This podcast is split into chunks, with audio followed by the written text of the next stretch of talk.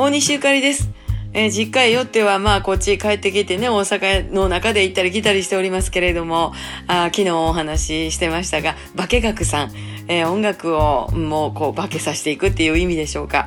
えー、10月の9日の河内長野のライブで、えー、オープニング飾っていただくんですが、まあ、せっかくやったらね、一緒にやりましょうよ、いうことで私からお声掛けをしていただきましたらば、まあ、あの、曲の譜面だけね、ちょっとパッパッと渡しといたんですけども、ちゃんとスタジオにあらかじめ入って、みんなで合わせてから、えー、私を迎えてくださいましてね、えー、なんかこう、譜面でなんか追いかけて、ちゃちゃっとやるんと違うて、えー、一旦自分たちのものにしてからお迎えいただいたので、なんか非常に楽しみです。これほんまにあのね、本番がどうなるのかなっていう感じで、もうほんまさらっとさろただけなんですけど、これ楽しみは10月9日に撮っとこうと思います。ではまた明日、大西ゆかりでした。